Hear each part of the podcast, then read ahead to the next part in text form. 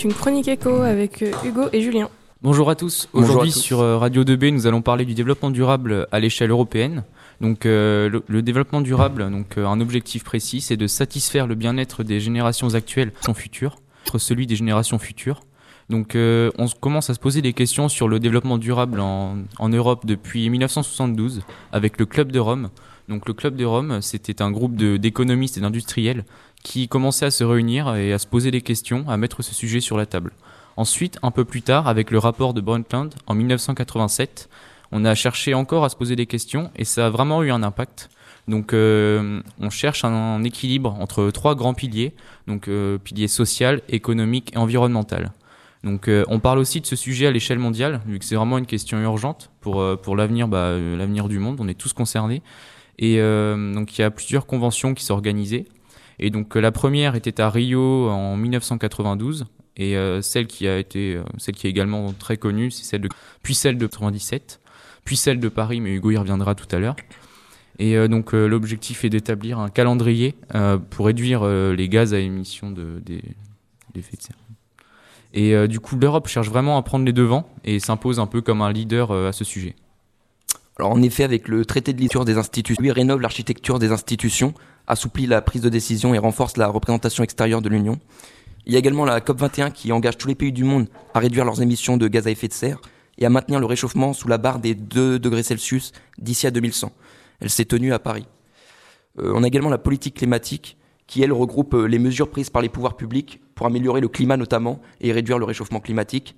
Elle a pour objectif intermédiaire de réduire les émissions de gaz à effet de serre, comme le CO2. Euh, alors, je taxe. ça se passe pour l'écotaxe.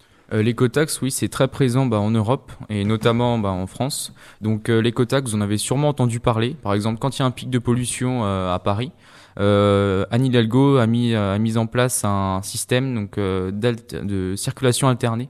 C'est-à-dire que si vous avez une plaque d'immatriculation avec pair, vous allez impair ou pair, vous allez pouvoir ou non rentrer dans, dans Paris.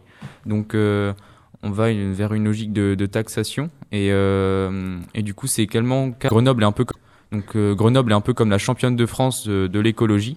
D'ailleurs, son maire est euh, écologiste, donc euh, est du parti de Europe Écologie Les Verts. Et c'est très rare d'avoir une aussi grande ville avec un maire écologiste. Et et du coup, oui, c'est vraiment contrôlé lors de pics de pollution. Donc ça, ça vise à, réduire la pollution dans les villes et à rendre bah, la qualité de vie plus, plus agréable. Parlons de taxation. Euh, d'ailleurs, en parlant de taxation, c'est un procédé par lequel les pouvoirs publics fixent un prélèvement obligatoire sur une, sur une opération économique. Elle est basée sur une production de biens ou de services, sur leur consommation et non pas sur un revenu.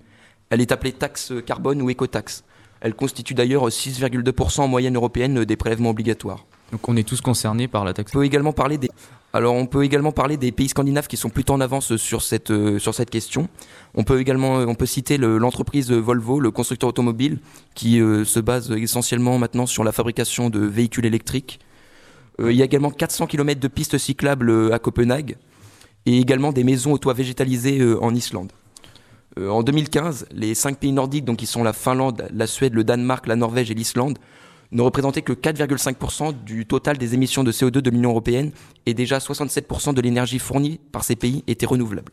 Et pour revenir sur Volvo, il me semble qu'ils vont même produire euh, des camions électriques. Donc vraiment, on va avoir un marché totalement électrique. Euh, bah, eux, eux vont se développer du coup plus vite que nous. Nous, quand, on n'aura plus de pétrole, et eh ben on devrait y venir à ça. Donc du coup, eux, ils ont anticipé et c'est vraiment, c'est vraiment pas mal. J'ai aussi entendu à Milan, un immeuble vert à Milan et même à Paris. Et à Paris aussi. Donc, ce sera bien que ça se développe, vu que le concept est vraiment sympa. Et euh, a été également mis en place un marché de quotas d'émissions de gaz à effet de serre. Donc en fait, chaque pays européen a un seuil à ne pas dépasser donc, euh, et à des droits de, de, de pollution. et, euh, du coup, ça a créé un véritable marché économique entre, entre les pays, vu qu'un pays qui a dépassé ce seuil devra acheter des droits à d'autres pays. Et du coup, les, exactement ça. Et les pays du coup qui ont moins pollué, bah, ils sont récompensés. Et on peut également euh, citer l'accordé à prix Nobel là, qui a été accordé à deux économistes américains pour leur théorisation sur, le, sur le développement durable. Donc oui, c'est Paul Romer et William Nordhaus donc euh, qui sont euh, économiques, une théorie euh, économique, mais tout en liant à cette théorie le développement durable. Donc c'est vraiment un sujet moderne et, d'avenir. Et du coup, c'est il y a trois semaines, récompensé il y a, il y a trois semaines. Et c'est dommage, on n'entend pas spécialement parler. mais il faudrait vraiment commencer à en parler vu qu'on est tous concernés et même chez nous on peut on peut faire des efforts donc dans ce sens-là. Donc il y a le tri, le recyclage, le recyclage voilà, qui se développe beaucoup et c'est vraiment un sujet d'avenir et d'actualité.